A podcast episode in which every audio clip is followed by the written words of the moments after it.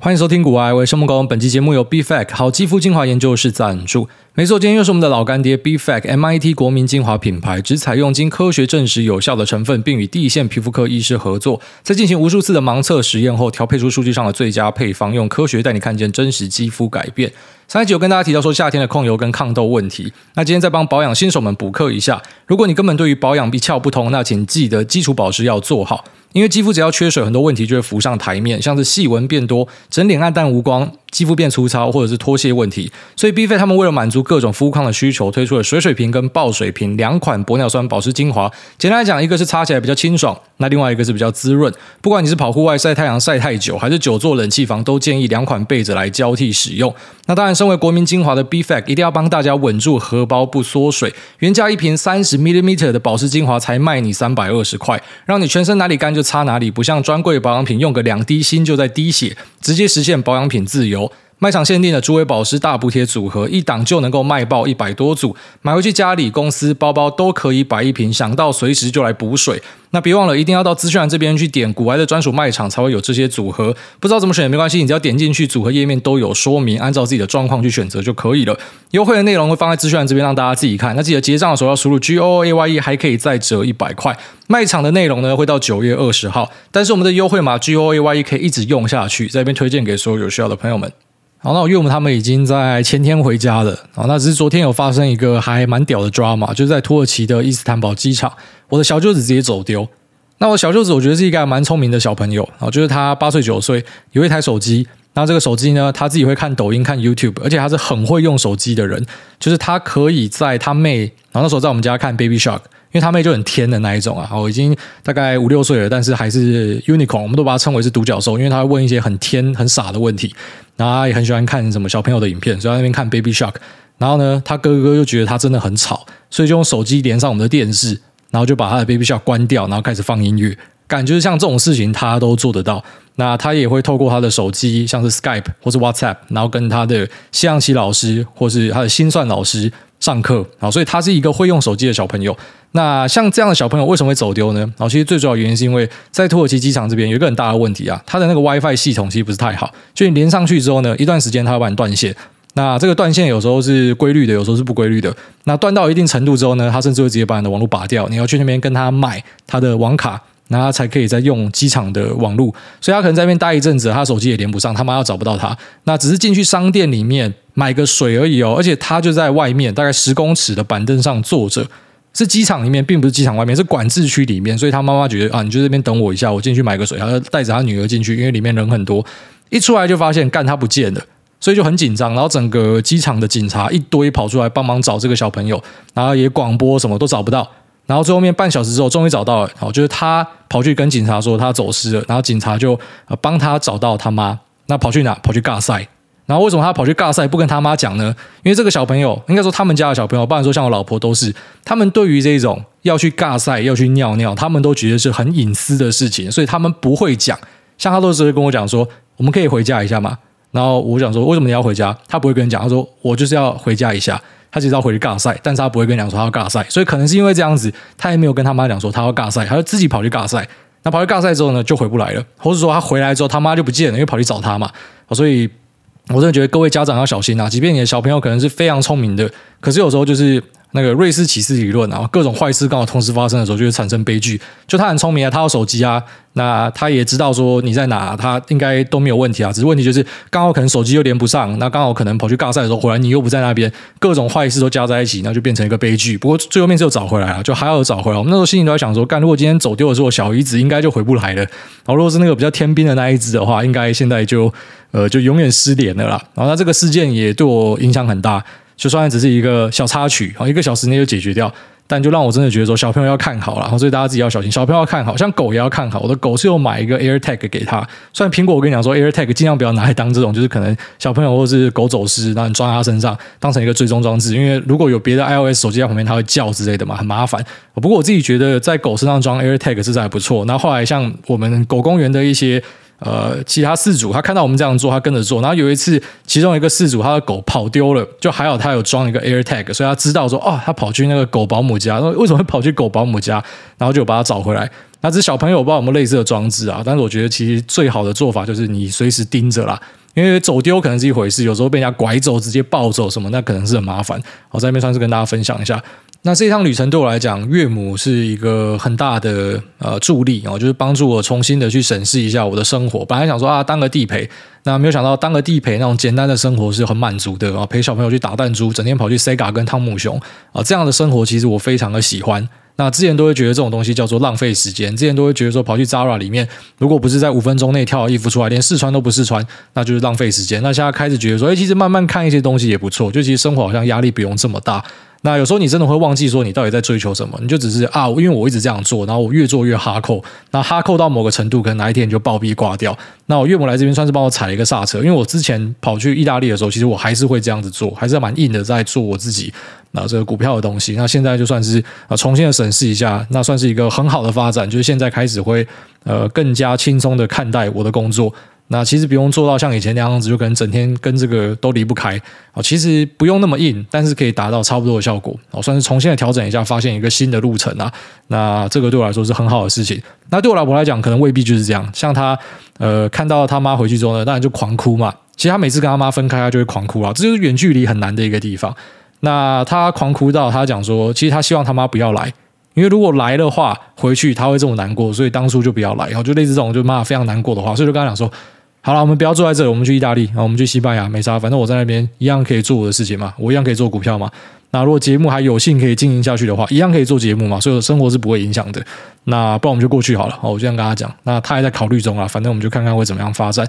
那来跟大家分享一下，其实远距真的很难的。我印象就很深刻，我小时候我爸整天那边跟我靠腰，我就说什么你不要娶那么远，看亚没黑暗夜哦。你看你妈住那么远，那鬼你也视察会视暗 Q 哦，这个每天开车要开这么久。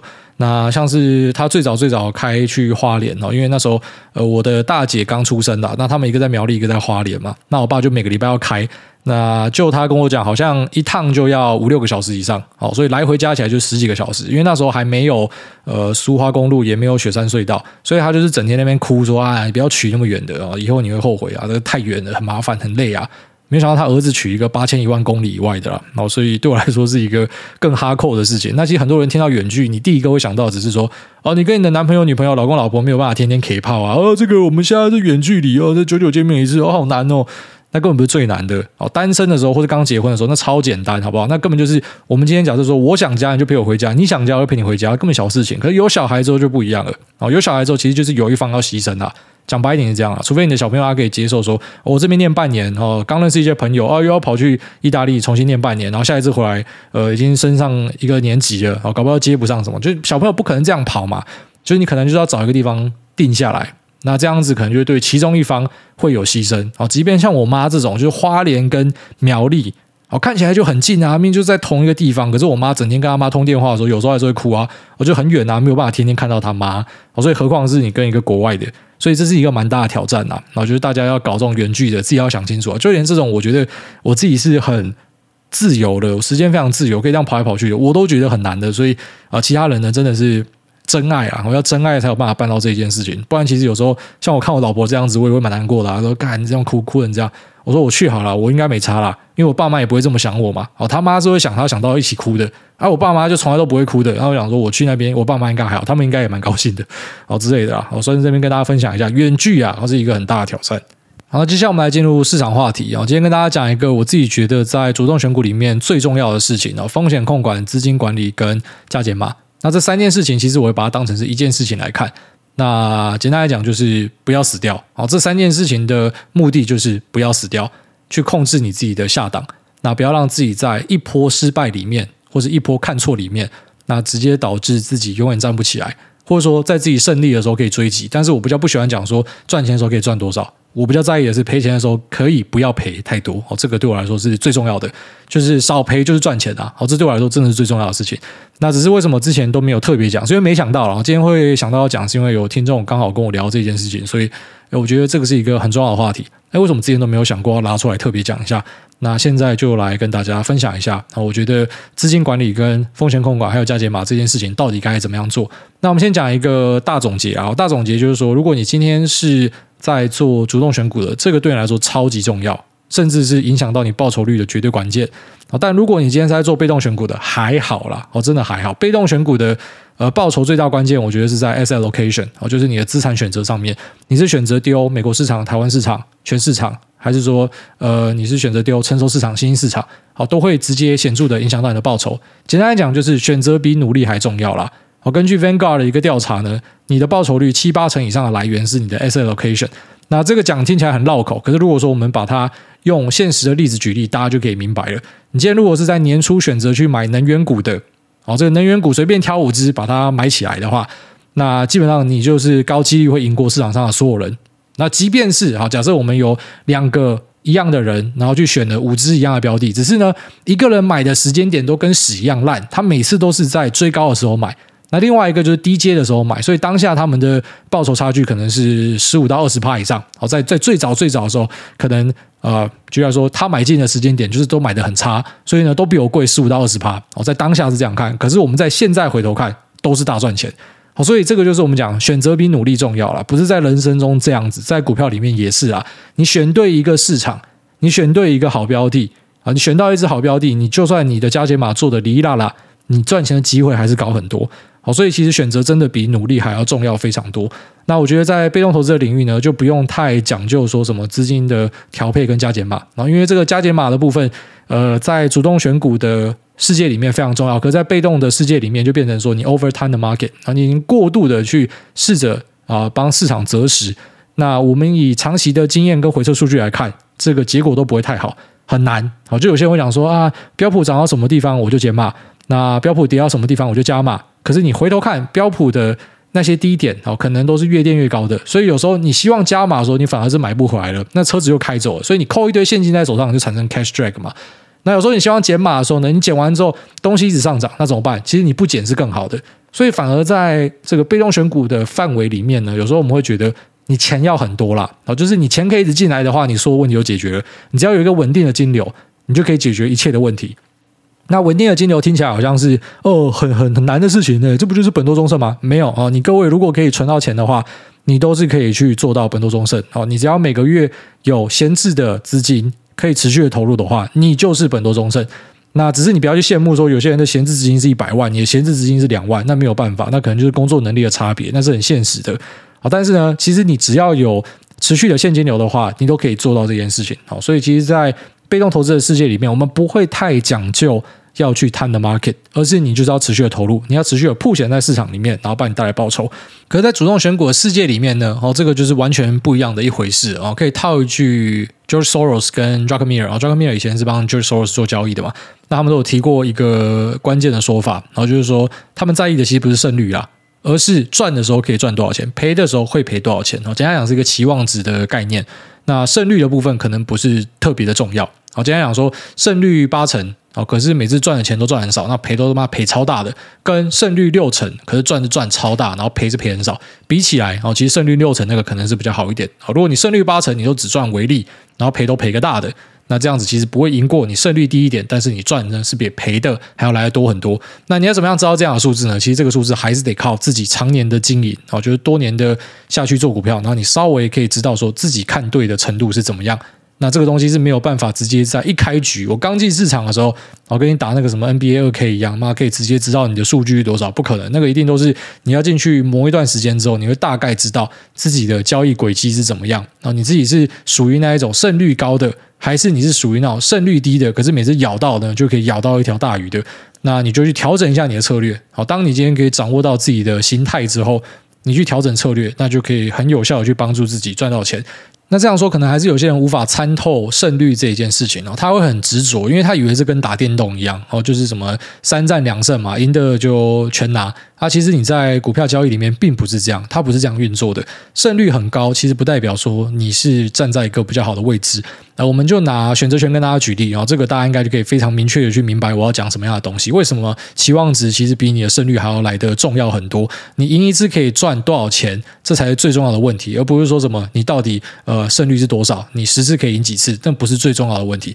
好，在台指的选择权周选里面啊，假设今天是亏在一万五千点。那你卖一个一万五千一百、一万五千两百点的扣那这个扣呢，可能它的呃权利金就是还蛮高的嘛，好，因为要碰到一万五千一百跟要碰到一万五千两百，它几率是比较高的。所以呢，你身为卖方，你可能就觉得卖这个地方容易被打穿，我不要，我卖远一点。那你卖越远，其实代表你的胜率是越高嘛。你今天如果是卖到一万六或者卖到一万六千五，即便那个位置可能不一定有人要跟你交易，你找不到对手。好，但假设你可以卖在很远的地方，我们举一个最夸张的啦，你卖在一万八好了，你的胜率应该是九十九点九。哦，就是超级高，因为台指很难在一个礼拜内，那周选择权嘛，很难在一个礼拜内从一万五千点变成一万八，就不可能嘛，不会碰到嘛，所以你胜率是九十六点九九九，超级高的一个胜率。可是呢，你每次赚，你可能赚他妈超级少的钱，你那个一万八的位置应该不会有人跟你交易了，你一万六可能就已经很少人要跟你交易，那个选择权的权利金已经低到一个靠背了，所以你每次赚，你就只赚那一点点钱，你的胜率可能是九十六趴、九十七趴，可是你只赚那一点点的钱。但是你只要爆掉的话，你可能会一直赔超多。好，这个就是二零一八年二月的那个选择权大屠杀的背景。好，就是有一群人他们在做这种所谓的双 sell，他在 call 跟 put 都卖深度价外的那个远月的选择权。那透过这样的一个选择权呢，他来赚一个所谓的呃收房租。那时候大家把它称为是收房租，因为他们相信这种点数是非常难碰到的。好，在实物上，它真的也很难碰到。可是你无法避免的是，有时候也会有极端的状况，或是系统性风险。好，在二零一八年那个就比较像是系统性风险，就直接扣跟 put 都锁涨停嘛。这个是一个市场的极端值，因为没有流动性，直接爆炸了。它就在呃深度价外的扣跟 put 都卖。那像这种，它胜率极高，它一定是赚了好几年的钱，所以那时候才会成一个派别嘛。那时候在网络上，二零一八年的时候，随便上网的时候都是什么选择权包租公，都在教你做这件事情。可后来呢，全部进棺材，然后这些人全部进棺材，他可能前面已经赚了三四年的钱哦，可是这三四年的钱完全补不回他一次爆掉所赔掉的。所以这时候你还会觉得胜率是最重要的事情吗？就如果说你的胜率像他们这样极高啊，可是你输一次是直接进棺材啊，那这样胜率极高到底代表意义是什么？那如果听到这边，你可以理解我要提的期望值比胜率重要这件事情的话，那你一定可以理解我开头提的资金控管、风险管理跟加减码为什么很重要。因为这三件事情就可以避免你成为那些啊进棺材的选择权包租公。好，不然说在产品的选择上，你就会更小心，因为你有这个风险的概念，你知道说，就算我胜率很高，可是我只要死一次，我就会直接死掉。那我又不是只进市场一年，我是进市场可能要三十年、四十年、五十年，甚至六十年。假设我可以活到很老的话，那这六十年之间，我难道都不会遇到一次系统性风险吗？即便不是我的错，好，有时候就是这样，一只标的它常年走多，突然一瞬间，哦，公司爆出一个弊案，大暴跌，跌掉八成，那可是最后面发现，哦，这个是乌龙，然后直接大暴涨。我们随便举一个极端案例啊，类似这样。可是在这过程之中，两个人，好，都说好要长期持有的，可是因为一个人他可能风险控管没有做好，使用的工具没有选好。或者说他开了杠杆，好，所以呢，这些可能就会产生他被洗出去的一个结果，就他就被洗掉了，他就没有办法去参与这个最后面整体的报酬。所以，即便你是看对，又何妨？哦，你没有控管好你的风险，你一样被扫出场嘛。所以这是为什么我们讲说去控制下涨是很重要的课题啊。轻则是你没有参与到最后的涨幅，那重则是很多人会因为这样子负债，哦，就是玩股票玩到负债啊。那这都是会发生的事情，好，就如果说你的工具选错啊，恶搞的话，是有可能会搞到自己家破人亡的，啊，这个是要非常小心的一个重点。那一般在资金控管上呢，啊，这个可以拆得比较广泛一点。我们先从宏观的角度来切入了，啊，就像是在台湾，其实你可以投资到东南亚国家，也可以投资到美国。可是为什么有些人要把钱放去美国？为什么他不要在台湾投资美国？啊，一部分可能是考虑手续费比较贵嘛，那另外一部分可能就是这个资金控管的需要。他觉得台湾就是一个战争乐趣啊！哦，即便可能打起来，台湾有机会会赢，说不定会赢啊。那就算是赢了，可是呢，我的资产还是会遭受到一定程度的破坏嘛。我投的东西搞不会炸掉或什么的嘛。好，所以呢，我就把一些钱放去美国。那这个其实就是一个用资金控管去降低风险的一个布局。好，这是比较宏观的角度。那比较微观呢，就是在标的的选择上。为什么跟大家讲说不要 all in 一只标的？因为天有不测风云呐。你如果真的就压错一个东西，好，这个东西是你账面上来看无懈可击。你找呃四大的那种顶尖的会计师来帮你看，好，他们都跟你讲说这个没有问题啊，超赞的。就最后面公司在造假，好，这样的东西我们看过太多了。那你全部压一只，你就爆掉，这就是资金控管没有做好。那以我自己来讲，我觉得最基本就是分三到五只。哦，差不多是这样子。那如果说是更讲究一点的，呃五到八只十只可能还可以，可是，一般上班族大概超过十只是不太可能 cover 的哦，因为你要上班，你根本没有时间去做这样的研究，除非你薪水小偷啊。那一般那种十只以上的，可能很多已经是全职交易的，或者说他们在交易室的，或是他本身就是操盘人，他才会分到这么多标的。但是一般人，我觉得三到五只左右已经是相当程度的去分散风险的。然后今天如果遇到那种系统性风险大爆死的，呃，或者是呃公司有舞弊什么样的状况，其实都不会让你直接一波倒地哦，除非你真的是地狱倒霉鬼啊，就是全错，但这种几率很低。然后一般可能就是呃你会断一只脚，但是你还是可以走路。比起那种 all in 的，它是直接踩到地铁整个人爆炸哦，你这样就是好很多啊。这其实就是很基本的一个资金控管。那身边比较极端的朋友，他甚至是分到二十几只以上。那为什么他会这么极端的去控制风险呢？简单来讲啊，一般来说，你看到这种啊，哦，就是他对于风险非常讲究的，就是他以前受过伤，或者你看到那种对感情都不相信真爱的，哦，那个就是以前受过伤。你看那个样子就知道，干你妈，你以前一定受过伤。他会分成这样，就是他以前受过伤。果不其然，一问就是以前受过伤。好，受过伤之后呢，他对于风险这件事情会把它放在第一顺位，因为他不希望像以前那样子，就是可能撕心裂肺啊，一次系统性的风险。然后就把它炸到整个人可能啊、生活无法自理，他不希望那样的状况再发生，所以他宁愿慢一点啊，即便分到二十几只，有时候我们都会笑说这个跟大盘已经没有什么两样了啦。哦，就是怎么讲？那个时候报酬跟大盘是差不多了，那你又花这么多心思去盯这么多标的，可能稍微好一点点而已。那我不如大盘上个一点五倍杠杆，搞不好表现就比你好了，然后还不用花费心思。但是他们还是乐此不疲啊，他觉得说哦这样做是很值得的。然后因为还是有那个主动选股的呃灵魂在里面，那这样做是他很开心的，他管理部位是很爽的。那当然是可以这样做，所以你会知道说，你看有些人他为了去避免风险，他会做到这样的程度哦。他如果分散到二十只标的的话，代表他其中一只跌到归零的话，那种最极端的状况，他就是只赔掉五趴，好，所以他还有九十五趴的资金。所以这个就是我们讲那个资金控管最基本的哦，去做这个呃风险上下档的管理哦。你靠资金，你就可以锁住你的最大曝险。你投的少，那就算这支归零，你跌的也少。好，简单讲一下。但是相对的，就是如果你看对，那你也赚的少。可是你就是要相信大数法则嘛。很多人会有一个错误的理解，我就说好像一定要重压才可以有高速翻倍。其实这样的想法就代表说你在赌啊。因为如果说你是真的有选股能力的话。为什么你一定要重压才可以快速翻倍？好，如果你是真的有选股能力，代表说你选五只十只，你应该都要有翻倍的能力啊。那为什么你会觉得说你就是要重压一只，你才有机会这样？就代表你是要靠赛嘛？只是这个简单逻辑，可能很多人他是无法参透。他在那边主张说什么，我们就应该要重压，应该就是说 all in 压一只标的啊？你怎么知道你 all in 压到那只标的一定是翻倍的？你怎么知道你 all in 压到那只标的不会是跌烂的？好，这个是很简单道理啊。所以在资金控管上，我觉得一般人最少最少三到五只，好，就是要避免那种很极端的状况会发生。那在我们谈风险管理啊，其实我觉得它跟资金控管的观念有一点类似，甚至是重叠。但是我比较喜欢把资金控管讲在一个大原则下，我钱要放在哪，要放多少，那我每个月可以进来多少钱，我要怎么样撒，那个是资金管理。那风险管理呢，我比较把它偏重在商品的选择上面。好，举例来说，我们今天要投资原油的话，你有很多选择嘛。这个我们在两年前的节目有跟大家聊到，那时候原油正二归零的时候，我就很好奇说，为什么你们不要直接去买原油期货就好了？你怕被弄到爆掉，那你保证金就放多一点，你不就不会被洗出场了吗？为什么你要跑去买原油正二？那时候溢价五百趴呢？干，你是白痴才买那个吧？可是还真的很多白痴买那个，然后买到要开自救会嘛。那你明明就有其他的商品选择，为什么你要买这个东西？那是我无法理解的。这个就是你没有去考虑到风险的部分。好像他买这个 ETF 有高溢价，这个就是你的风险嘛？你直接买贵五五倍，你要怎么样赚？回来很难啦，啊，你真的要赚回来是很难的事情啊。那再来就是商品本身 ETF，它有下次清算的风险，一样是追踪某个指数的 ETF，它可能有四五只，有些的呃它的资金规模比较大，有些比较小，而比较小的它可能被清算的机会就比较高嘛。啊，假设有触发状况的话，它可能就可以直接下市嘛。那像这样的东西呢，它就是属于风险比较高的。明明是追踪一样的东西，可是有些人的风险还真的比较高。啊，它可能有溢价的可能性，那它可能也有啊，这个 bid and ask 的 spread 太高的可能性，因为没有什么人在交易，这个都是你要考虑的风险。那再来就是同样的一个标的，哦，一只股票，它可能有股票也有股期。那它的风险也都不一样。股票的话呢，我放在那边了不起，我就是长期投资哦，就是讲难听点，很多人不停损的了不起，我就长期投资嘛，妈，我领股利我都领到回本。好，那可是呢，对于那些放在股期的，可能就不一样了。他明明就是丢入一样的钱，好，两百万去买现股跟两百万跑去买股期，好，如果说你两百万买股期，你是买在零杠杆的话，那当然它跟现股是一样嘛，好，可是很多人进去股票期货的市场，它不会零杠杆啊，它一定是开到爆啦，一样是拿两百万去买这支标的，它进去股期开到爆，跟它买现股那个风险就完全不一样了，所以风险管理这一环，我比较会着重在商品的选择上，同样的一个标的，同样是石油，我要买石油的期货，还是石油的 ETF，还是石油的正二？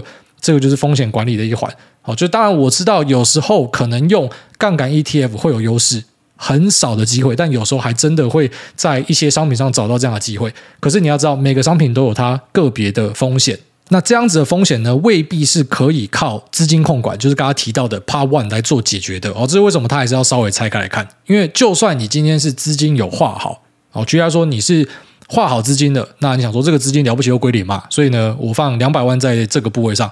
了不起就归零，可是有时候其实不是只是归零哦。好，如果你今天是两百万丢下去施以杠杆的话，然后就遇到那种系统性风险，你是可能要倒赔给券商的。好，这样的案例我们也看过非常多，所以不是单纯的说啊，我资金画好就没事了。因为你可能在商品的选择上出了问题啊，你可能买到一些会被清算的东西，那你可能买到一些高溢价的东西，或是你可能买到一些高杠杆的产品，然后它瞬间哦价格直接滑掉，所以变成你那个钱赔掉，本金都还不够，你还要再倒赔给人家，这个就是风险管理。所以一般风险管理呢，我们会比较着重在商品的选择上，但是不是代表说不可以去承担一些风险。好像一些股期的商品跟一些指数期的商品，为什么它会比一些指数型的 ETF 或是股票来得好？因为它有一些像是交易税费上的优势，或是一些啊课税上的优势，那或是它有一些流动性上的优势。然后跟呃，像股票可能是要两天之后才可以出金，之后它会改了，它会改成可能当天呃你卖掉之后就可以出金嘛。那期货呢，是你当天卖掉之后，那个保证金就直接回冲给你嘛。好，所以这可能都是每个人会考虑的点。所以当我觉得这些点是可以让我去承担多一点点的风险的话呢，那我就可以去选择这个商品。可大多数人可能不会想的这么深，那你就尽量去避免那些可能会帮你产生额外风险、超额损失的。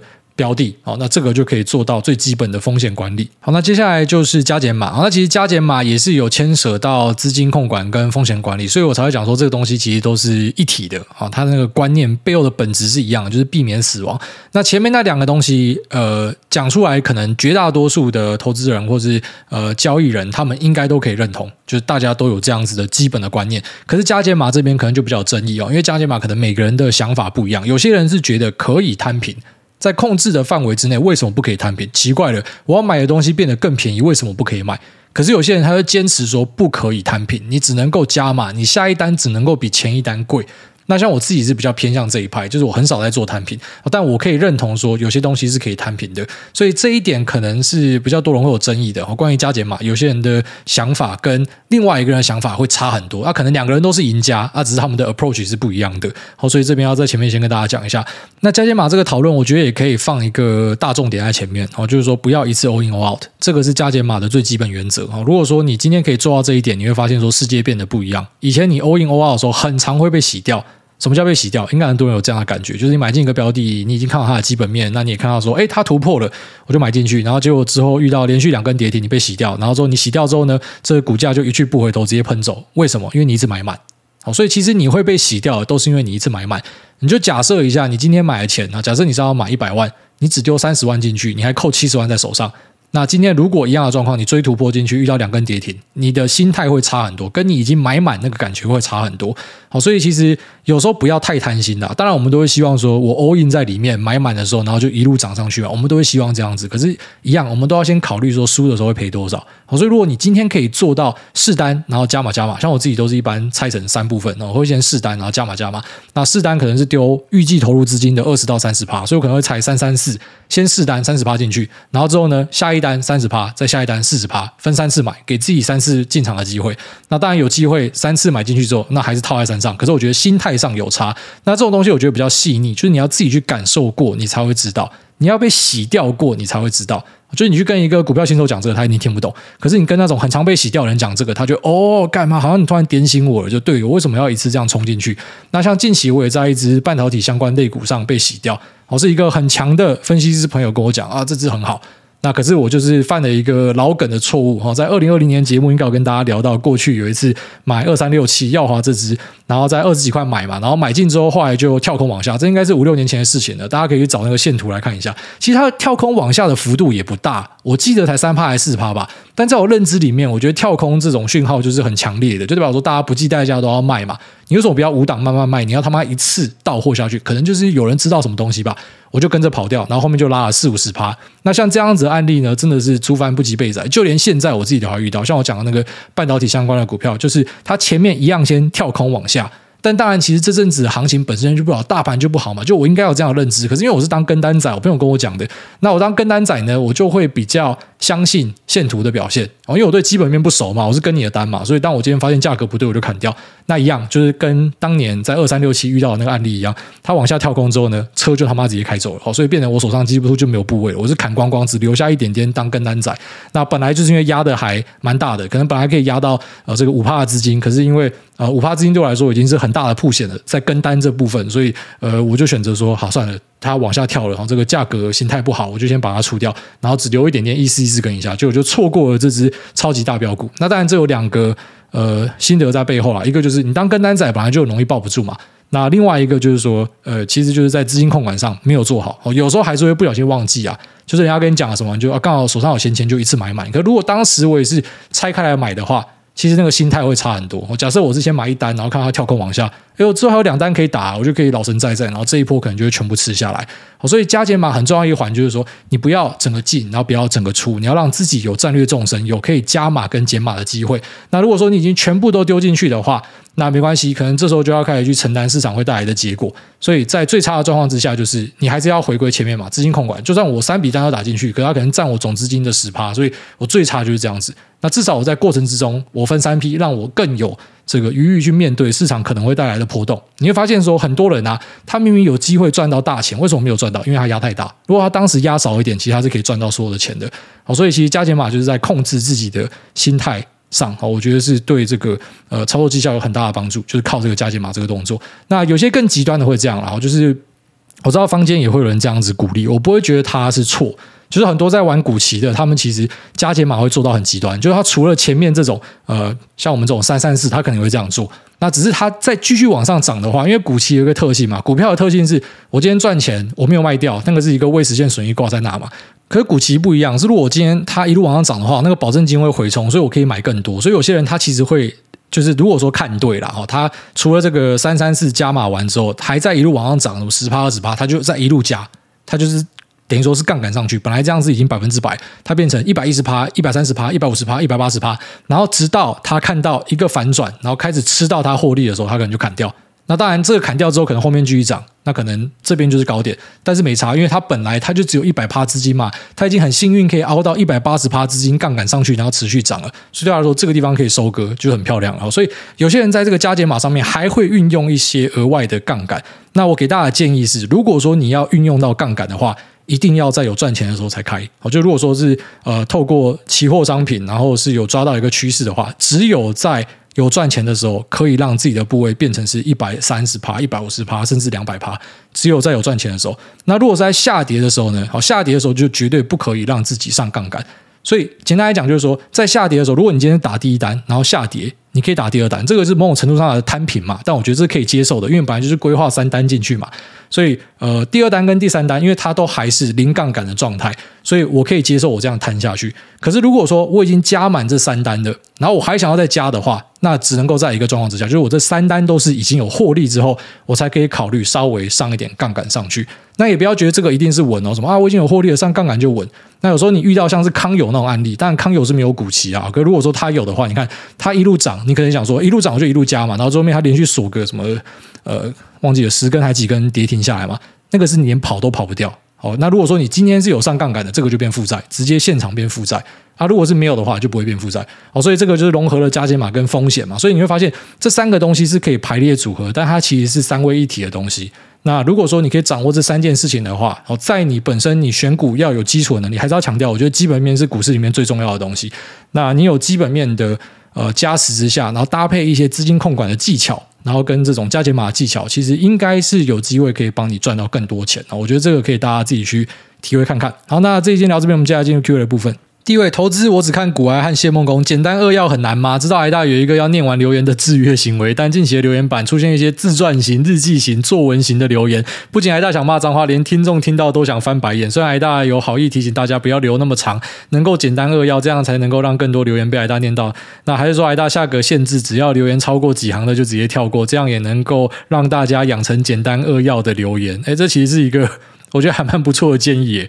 好，那不然这样，八到十行好了。以后超过八到十行的，我就会考虑不要念你。但有些故事它也是蛮值得念完的，像之前有一个讲他的心路历程，那个我觉得就还不错。但是如果太多人都在跟我讲他的心路历程，然后又没有很深刻的内容的话，就比较尴尬一点了。好，那我自己会再稍微评估一下。好，反正老样子啊，就是呃，我们都是在尝试的过程之中，那遇到一些挫折的话，我们就会改。好，这个山不转人转，我们就开始去改一些方法嘛。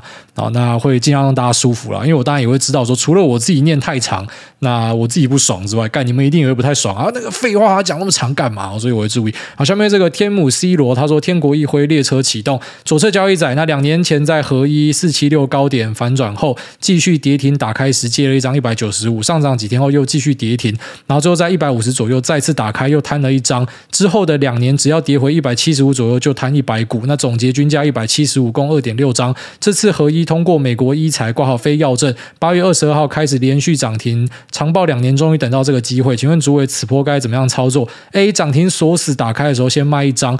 B 高点反转跌十趴的时候全部出清，C 等美国药证取得时间业绩爆发再卖出，那不急着用钱，只想秀一波骚操作证明自己，感谢诸位。那这个人一看，我觉得就不是普通人，然后他有这样的耐心，可以去抱两只，然后从高点反转跌下来，从一百九十五再跌到一百五十块，那这个跌幅应该已经超过呃二十帕的状况之下，他都还可以减，代表说他很明确知道他自己在买的东西是什么，好，所以这种是值得鼓励啊，就知道自己在干嘛。所以像这种要摊平，回归前面嘛，然后那种摊平其实没有对错啦，像那种你知道自己在干嘛要摊平的，我都不会说你错了，只是我必须得讲，很多时候那种会毕业的都是基本面仔，其实技术面仔搞到强制毕业的，我觉得好像比较少一点啊。他们最多是过度交易，然后变成没钱的。但是基本面仔很多是套到一个妈靠背，直接巨亏哦，然后之后就爆掉。所以要小心啊，就是那种摊平还是要去锁好部位上限，摊到某个程度啊，摸到上限的就不可以再谈的，然后认输了，就代表说你买的价位就真的太高，你自己眼光不好，或是时局不好，要认输了。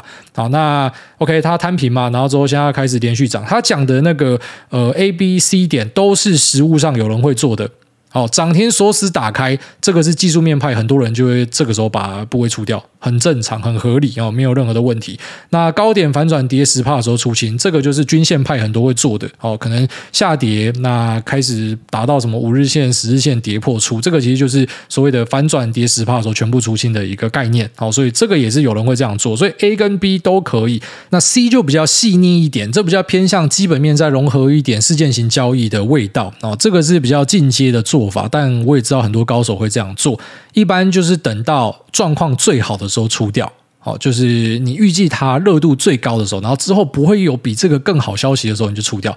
所以像天堂 M，我觉得橘子那一波就很经典嘛。它的最高点是在天堂 M 上市的那一天还是前一天忘记了，反正就是它上市的那个前后就是最高点的。那也有一些生技公司会这样，就是取得药证可能就是最高点，或者说它的业绩开出来的第一笔就最高点。那你之后真的也就发现说它业绩就上不去了，因为可能爆发就是那一波。好，所以这三个都可以做。那我觉得反正你有二点六张嘛，不然你就呃其中零点八张，零点八张用 A、B，然后剩下的用 C。可以这样试看看，好，因为没有人可以跟你讲说到底什么地方会是绝对高点，而且像生技股有很多人在炒，好，因为一个生技期上市嘛，那有很多粉钻都在跟你讲生技股嘛，为什么？因为现在资金全部都在玩那个啦，好，所以呃，有时候在资金涌出之下，可能可以推的比想象中的高，但一样，它反转的时候一定超级快。好，这种资金涌出的地方，就是呃，大家去拼手速的地方啊，自己要小心啊。下面这个无期巴菲特他说：“勇敢割包皮。”哎，大家你好，小弟我因为是包茎，最近几个月一直有包皮发炎的问题，所以我上周我鼓起勇气去割了包皮。我选的是雷射金雕手术，可以自由调整包皮的长度。刚割完的前三天真的是痛到靠背，没有办法侧睡，只能够正躺。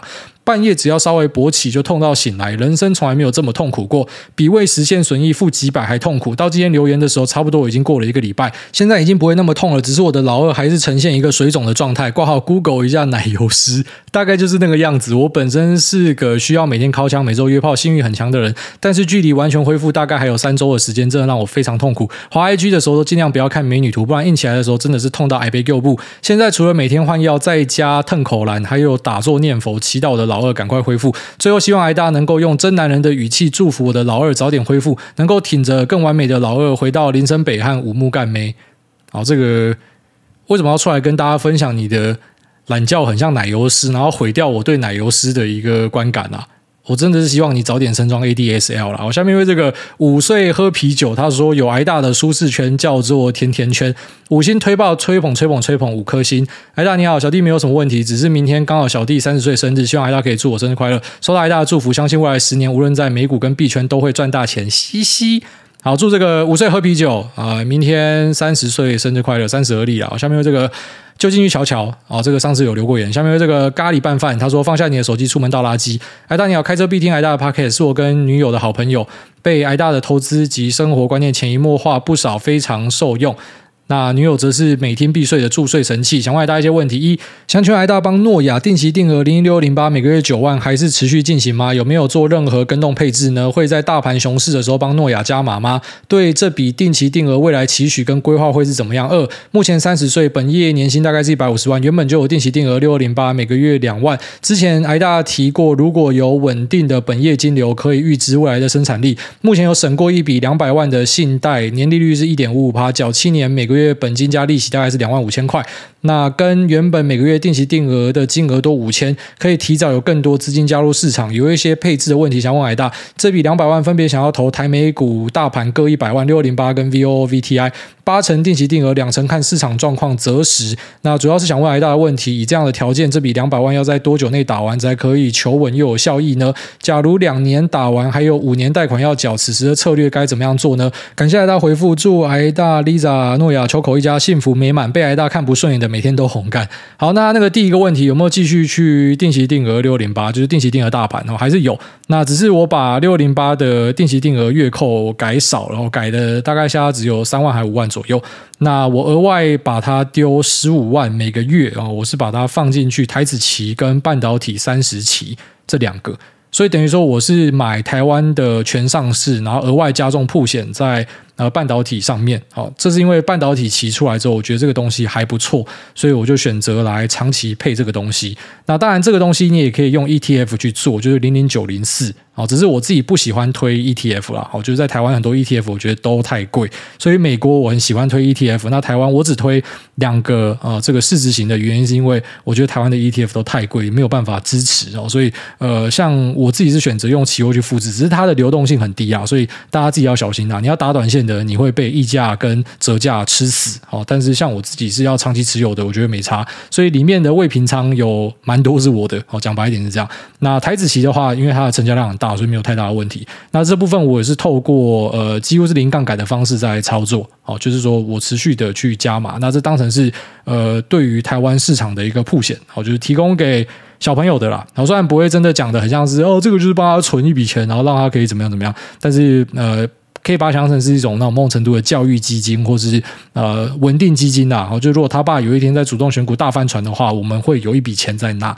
我是有做这样子一个规划，还是持续啊？只是没有在六二零八这边去做增加，反而是减少。但是实际上对台湾的铺险是增加哦，因为我现在可能一个月丢二十万下去，然后再来就是呃第二点，他是提到说可不可以贷款去买东西？要贷款的问题都提过了嘛，最大的问题就是说你有没有办法去承担心理上的压力？好，这绝对是最大的问题。如果说你是贷款买在一万八的，你感受一下，那你家万五也不要觉得这边一定低点。如果这边跌到九千怎么办？好，你要贷款下去心理压力一定会很大。那评估过后觉得自己可以，就可以去试看看。那再来就是那个利息的问题，不要去想太多，因为利息绝对不会是呃。就是在初期就期待说，你可以靠什么？你投资东西的配息跟资本利得去完全的呃 cover 掉利息，让它变成一个什么永动机的状态。一开始一定不是这样啦，那个利息就是你要用你的本业的金流去扛哦，利息跟本金要偿还的钱。那如果说觉得是 OK 的，呃。金流又很稳定的要去使用杠杆，我不会阻挡你啦，因为这个在国外是有派别这样支持的。好，就是那个 life cycle investing，之前跟大家提到，他认为说，呃，如果说你是重度破险在人生的末期，其实反而是不好。因为很多人是在人生的末期才有开始很多钱嘛，可那样子去铺险在市场其实是不健康的，应该是在人生初期就要适当的去分散掉哦，这个人生整体的对市场铺险。所以呢，我可能在初期的时候就先杠杆一点点，然后这个是有一些他们那种学理支持的啦，所以开一点点杠杆，并不是说不行，好，只是我之所以很常跟大家耳提面命说不要杠杆，是因为大多数会跑来问要不要杠杆的，其实你都是不适合杠杆。哦，讲难听一点就是这样，因为你你自己去做做的很顺的，你根本不会来问这个问题。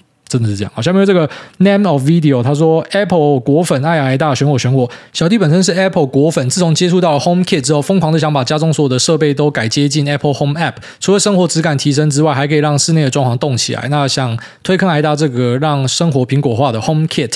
那另外想要请问挨大对于智慧家庭在台湾的看法怎么样？因为有越来越多的室内装潢结合智慧家庭，Apple 也预期推出下一个智慧家庭的传输协议 Matter。那是否有相关的产业可以关注？很多啊，那个网通设备一大堆，你看它的。营收占比里面有 IoT 的那个都是在做呃 Smart Family 的东西，有 Smart Home、Smart Family。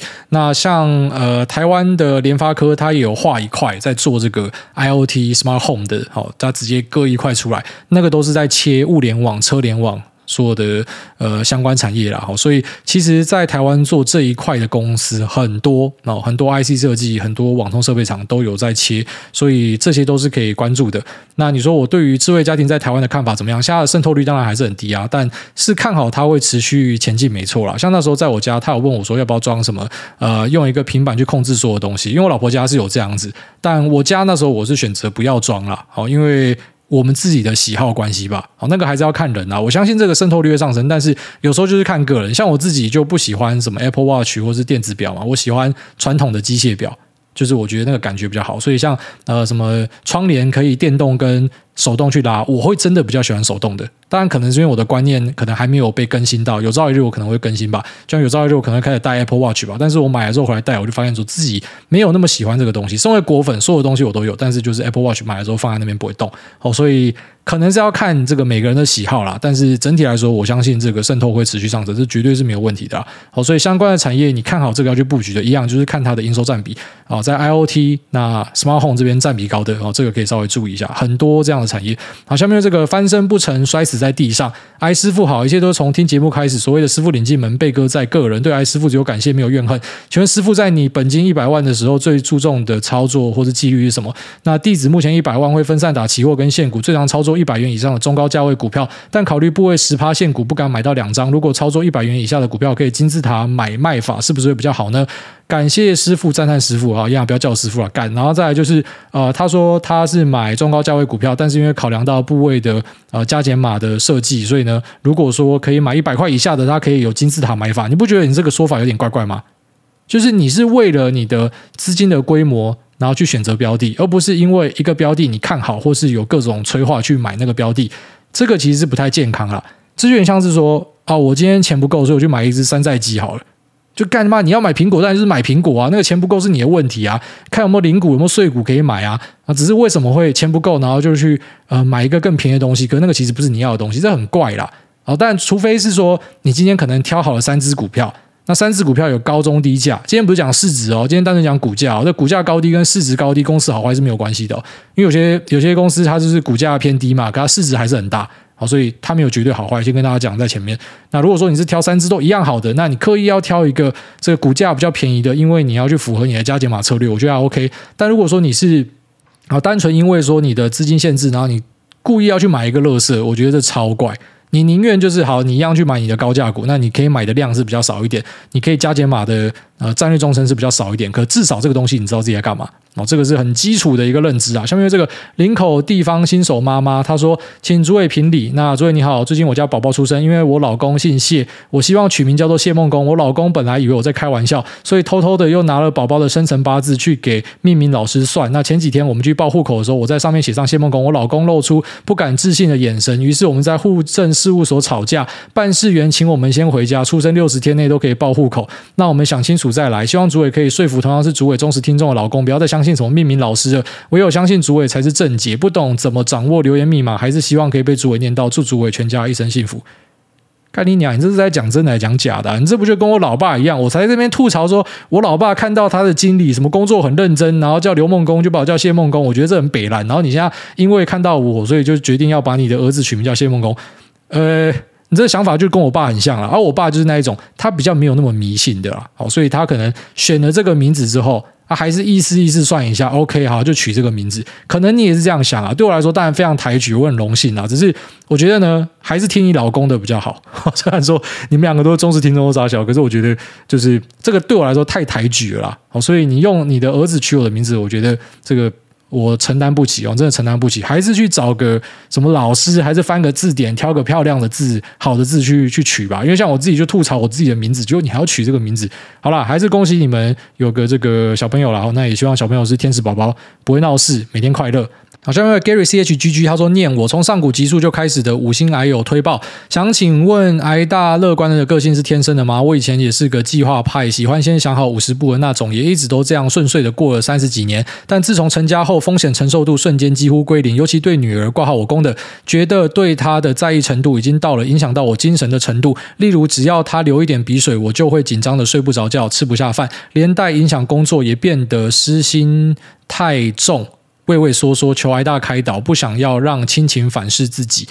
哦，这真的要小心啦。那个什么慈母多败儿啦，这我相信。就是说，如果你是过度溺爱的，那小朋友发展真的会坏掉。就是你要想，你爱他，所以你要为了他好，你要让他可以呃放飞。好，就像是我教我老婆开车一样，她终于考到驾照了。那我就进入到我人生的一个难题，就是我坐在副驾，然后我就一直在那边靠背。你为什么要靠人家这么近？那红绿灯都不会先停哦？那你没有看到那个车库灯是红灯哦？那边要靠背。然后我老婆就跟我讲说，她再也不要载我。然后后来我就回去思考了一下，我就跟她道歉，然后跟她讲说，哎，出去，从现在开始你撞到别人，我也不会讲话。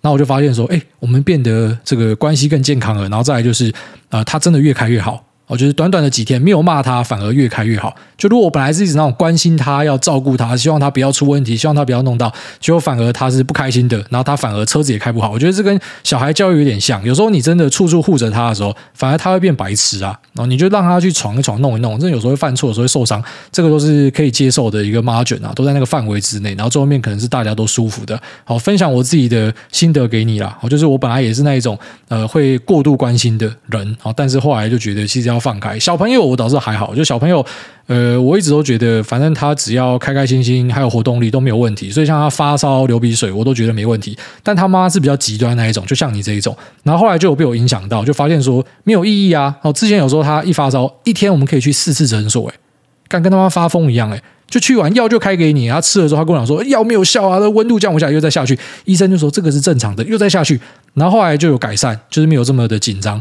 那一直都好好的，然后直到我岳母来。就我小孩子前阵子有发烧嘛，然后一样，就是我们下去诊所看看了之后就上来，然后塞了屁股药，哦，那个什么就是降温的钢塞塞进去之后，哎，就降温啊，可之后又再烧起来。那我们就想说，医生就是讲说这个正常嘛，这小朋友一定会这样子烧烧停停的。我就说就吃药就好了。结果我岳母就开始那边恐吓我老婆，说什么啊，这个小孩会变爬带哦，你知道那种烧过四十度会变爬带吗？干我当然都知道啊，可是我看小朋友就还会动啊，活动性都很好啊。我就这样跟我老婆讲，然后他本来也都是用我的方法，然后跟他妈讲，然后最后面就发现说他妈一直跟他讲，他还是很紧张，然后就送长庚，然后在那边弄五个小时、六个小时，然后最后面人家还是叫你回家。有时候你就发现说你要过度去保护。你其实就是让自己更累而已啊，没有意义啦。哦，当然有些极端的会跟你讲说，我们宁愿错杀一百个，也不要错放一个。如果这个就真的是什么小朋友的绝症，我们及早发现，不就没事吗？可是这样子，你就要牺牲你的生活嘛？你就骂干，你每天都要很紧张。他现在是流鼻水而已，之后他什么交男朋友或什么干，你真的会精神爆裂啦。所以放飞啦。我知道说那种爱小朋友的感觉，因为我现在有小孩，我可以理解，完全理解那种感觉。你看他跌倒，你会有点那种心碎的感觉哦。可是你就要。鼓励他站起来，然后就发现说，哎，他还是笑着站起来，还是好好的哦。你就是开始去放手，然后之后你就会发现说，哎，他其实还是不错啊。好，虽然我现在讲放手有点太早，一般讲放手都是小朋友十五岁、十八岁以后啊。但是我现在就开始在训练自己，不然说对我老婆也是啊。本来那边驾照那边靠北，后来发现说放手之后是另外一番风味啦。我这边分享给你，那这边拜拜拜拜拜。